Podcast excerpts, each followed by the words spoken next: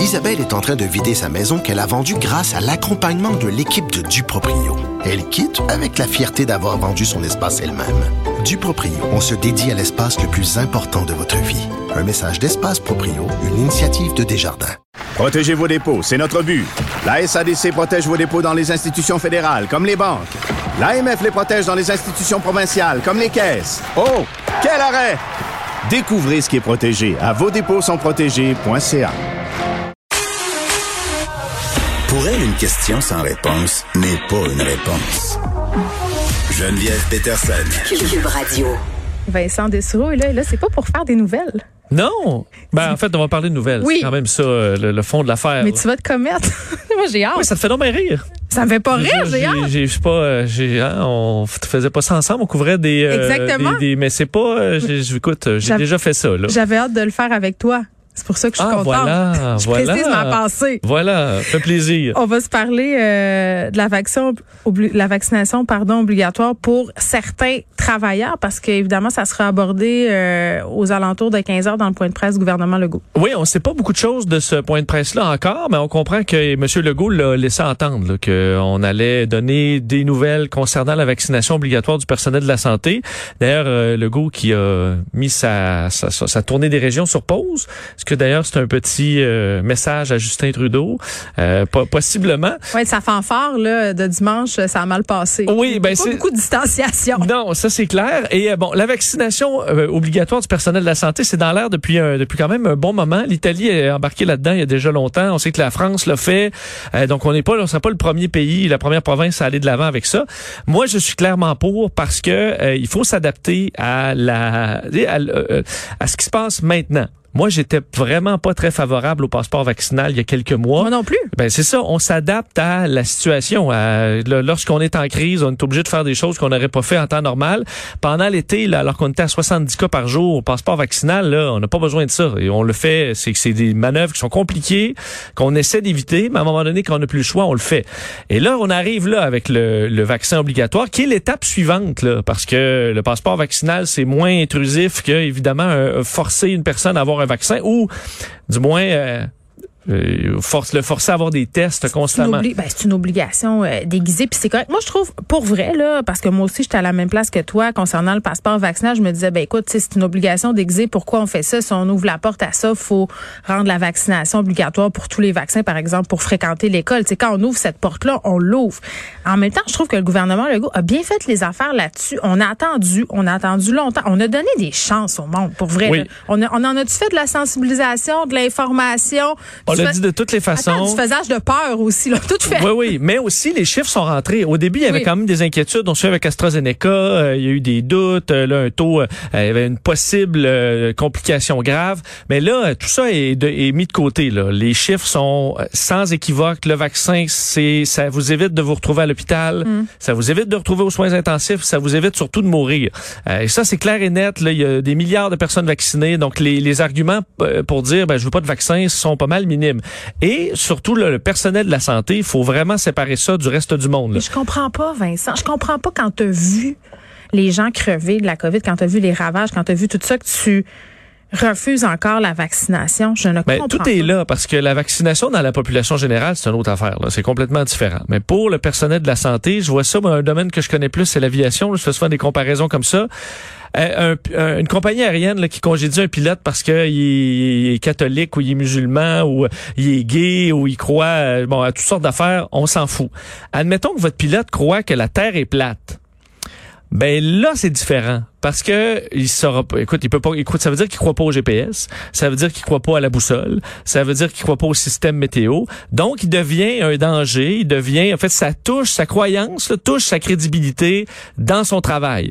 Et la même comparaison se fait sur les vaccins, quant à moi, sur le personnel de la santé. C'est C'est-à-dire, si tu crois pas au vaccin, mais là, à quoi tu crois plus là? Ça veut dire que tu crois pas les études. Ça veut dire que tu crois pas les experts. Ça veut dire que tu crois pas tes, tes supérieurs euh, hiérarchiques qui disent, ben voyons, on a toutes les études pour aller de l'avant avec ça. Ben, c'est une religion. Ça veut dire que tu fais tes propres diagnostics toi-même, parce qu'il y a plusieurs dans le monde de la santé qui disent, ben moi j'ai des collègues, là, puis eux disent, ben ils ont vu des gens se faire intuber, ils ont vu ce que ça faisait la COVID, mais eux ils se disent, ben moi je suis jeune, donc ils sont encore là, là, à se dire je suis jeune, ça m'arrivera pas. Mais on- Donc ça veut dire qu'eux se font des autodiagnostics là, alors qu'ils n'ont pas l'expertise, ils écoutent pas les experts dans la question. Donc ça en dit long sur euh, leur capacité à faire preuve de jugement concernant les choses médicales. Donc c'est pour ça que c'est une population qui est à part parce que leur jugement sur cette question-là en dit selon moi sur leurs compétences.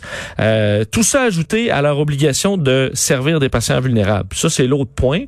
Euh, les patients qui sont là veulent euh, faire face à des gens qui sont pas des dangers pour eux. Euh, certaines personnes qui peuvent pas être vaccinées pour vrai, qui ont des contre-indications pour vrai, mais eux euh, veulent que l'infirmier, l'infirmière, leur médecin, le préposé, il faut qu'ils soient vaccinés là. Surtout que c'est ça prend 15 minutes et que c'est sans danger. S'il n'y a pas de raison que les gens qui servent ces gens-là, j'ai de la famille là qui sont dans, à travers les la chimio et tout ça, tu veux que les personnes qui servent ces gens-là soient vaccinées, ça me paraît l'évidence même. Et si une personne refuse, ben tu dis il y a quelque chose qu'ils n'ont pas compris. Là vient les tests rapides. Est-ce qu'on accorde à ces gens-là la possibilité, parce qu'on veut quand même pas perdre des gens? Ben, c'est ça la peur, parce que moi, je me dis, puis il y a bien, il y a bien des gens qui se posent la question, on est dans une pénurie, là, sans nom, au niveau du personnel de la santé. Si on oblige les gens qui veulent pas à se faire vacciner, est-ce qu'ils vont quitter? Puis là, Benoît me disait un matin, ben là, il y a personne d'indépendant de fortune là-dedans. C'est- vrai? Oui, non, oui, mais c'est on vrai. vend leur chalet à un million. Ben, à un moment donné, t'as pas le choix de travailler pour vivre. Oui. Donc, tu sais, il va falloir qu'on leur offre, c'est plate, mais je- c'est parce que, c'est- là, puis les normes du travail aussi. Oui. Ça, ça va être un méchant sac de nœuds, là. Ben ça, les syndicats, bon, qui qui semblent être un peu assez frileux à approuver ça. Euh, mais les tests, là, les tests rapides, ça peut être une solution euh, si on va euh, de l'avant avec le faut se faire tester à tout bout de champ.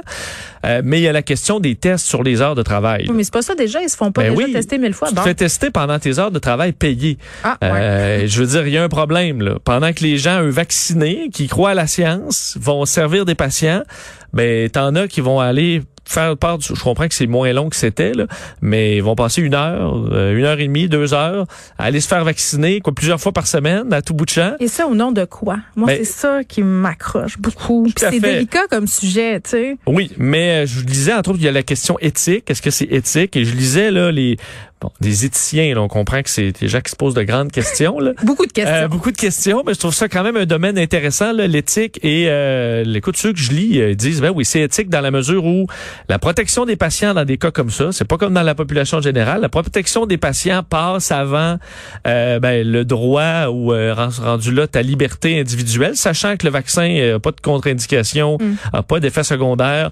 Ben là, la protection de ton patient, tu t'es engagé d'ailleurs à servir ces gens-là. Ben ça, la protection du patient va passer en premier. Mais ça, c'est intéressant ce que tu dis. Quand tu deviens médecin, quand tu deviens infirmier, infirmière, tu tu- tu t'engages à protéger les patients, à pas mettre leur vie en danger, de refuser la vaccination. Est-ce qu'on pourrait pas jouer avec ça? Puis tu sais, tu me parlais des éthiciens. Là, moi, j'ai appris au cégep dans mes cours de philo euh, le courant utilitariste. Là, ben c'est ça. Sais, quand ton bien-être personnel euh, dépasse le bien-être collectif, ça va plus du tout. Là. En société, on prend des décisions Oui. collectives. Et il y a des vaccins ou de maladies presque teintes là, où tu dis, écoute, s'il l'a pas, là, la popula- il y a des vaccins qui, protègent parce que la masse est protégée, puis t'en as quelques-uns qui rappelles sont pas. rougeole? Mais c'est ça qui, Montérégie? re- qui Ouais. reviennent. Sauf que là, on fait, on fait face à un virus où visiblement, il faut un taux de vaccination ultra élevé, sinon ça se promène. Euh, D'ailleurs, je sais pas si tu voyais, la Nouvelle-Zélande aujourd'hui a annoncé un, un- un confinement complet du pays pour un cas. C'était pas trois? En tout cas, il n'y en avait pas beaucoup. Ben, en fait, un cas dans la communauté. Il y a eu des cas, Oui. mais d'un cas euh, communautaire, donc euh, pas capable de retracer exactement il vient de où. Alors là, ils ont dit parfait, on ferme le pays au complet. Euh, donc, Ben, ils en c'est sont là là. avec le variant Delta. c'est par là qu'il va falloir aller. Puis hier, j'avais des discussions justement, pas avec un éthicien, mais presque sur le, le retour à la normale. Là. On nous, on nous fait miroiter ça, là, le passeport vaccinal, les vaccins. Il n'y aura pas de retour à la normale pendant un méchant bout. Là, va falloir, c'est plate à dire, le froid va arriver, il va falloir prendre des décisions. Christian Dubé a dit on- qu'on reconfinerait pas. Ben, ça, ça va, et ça va dépendre parce qu'ultimement, On ultimement, va reconfiner géographiquement, moi, je pense, par, Mais- par section, par, par région, par secteur d'activité. c'est pas impossible. Ça va, tout ça va dépendre des hôpitaux, mais il faut dire que euh, en ce moment, les gens vaccinés ont pas d'autres raisons euh, de, de, de se confiner ou d'avoir des mesures sanitaires autres que protéger les non vaccinés. Euh, et c'est ça qui va devenir un poids quand même assez lourd. Euh, et rappeler que les Canadiens, souvent c'est aussi l'opinion publique, là, et sur la vaccination obligatoire du personnel de la santé, les Canadiens sont pour, les Québécois sont pour, c'est clair. Donc à mon avis, ils iront de l'avant sans trop de malaise aujourd'hui dans le point de presse, sachant qu'on a 323 cas. La semaine passée, mardi, c'était 188. Donc on a presque doublé. Euh, ça monte encore pas mal. Heureusement, dans, les hôpitaux, ça monte pas beaucoup. Mais on veut pas, c'est qu'on sait ce que ça peut faire. On le voit dans certains États américains. C'est encore possible de submerger le système de la santé, euh, même avec une population grandement vaccinée. Donc, il euh, faut augmenter ça encore. On le sait, on le vit, on joue dans le même film, puis là, on a le variant Delta. On a le gros méchant. Oui, puis là, on est écœuré. Donc ben, là, la patience euh, va ben, ouais, ses limites. Mais là, tu essaies de prendre les non-vaccinés par tous les twists. Puis il y en a qui disent, ah, mais il faut les prendre doucement. D'autres, il faut... Il non, mais c'est fini, là. Moi, j'ai tout dit ça aussi, là. Moi, euh, on a tout essayé. C'est comme, comme avec les enfants avant de l'envoyer à l'école de réforme, là. T'as essayé d'être smart. T'as essayé de le mettre en punition. T'as as essayé toutes les méthodes. Mais là, ça marche pas. Tu dis, faut que ça vienne d'eux autres. faut, que, ça vienne d'eux autres ou, ou que t'es. Ben, je pense qu'on est rendu rapidement parce que je vais absolument en parler de ce juge qui questionne les avocats de Fox News sur une poursuite oui, un mot euh, sur ça parce que je suis de près. Euh, Fox News, on s'est poursuivi pour 2,7 milliards en fait avec euh, avec Sidney Powell et Rudy Giuliani, les deux avocats de Trump ou associés à Trump qui disaient entre autres que Smartmatic, une compagnie là, de, de votation, le système changeait des votes et tout ça, une histoire complètement ridicule, mais que Fox News a fait de nombreuses entrevues avec ces deux-là pour bon sortir les pires théories. Ils sont poursuivis donc pour des milliards. C'est une cause qui a vraiment fait peur à Fox News, qui a flushé leur animateur vedette Lou Dobbs, euh, qui s'est excusé là, maintes et maintes fois en ondes. Mais là, il est peut-être trop tard. Et euh, aujourd'hui, Fox News essayait de carrément invalider la poursuite. Euh, et un juge new-yorkais leur a posé la question, il dit, mais aviez-vous de un la moindre preuve, la moindre preuve que quelque chose de ça, de, de cette histoire-là était le moindrement vrai? Et si c'est pas le cas, en quoi ce n'est pas de la diffamation? du, de, de, de pousser là une théorie qui est visiblement, foncièrement fausse, et vous le savez. Euh, et là, euh, ben, ils ont dit, ben, on, c'est, c'est Rudy Giuliani qui a dit ça, c'est pas nous.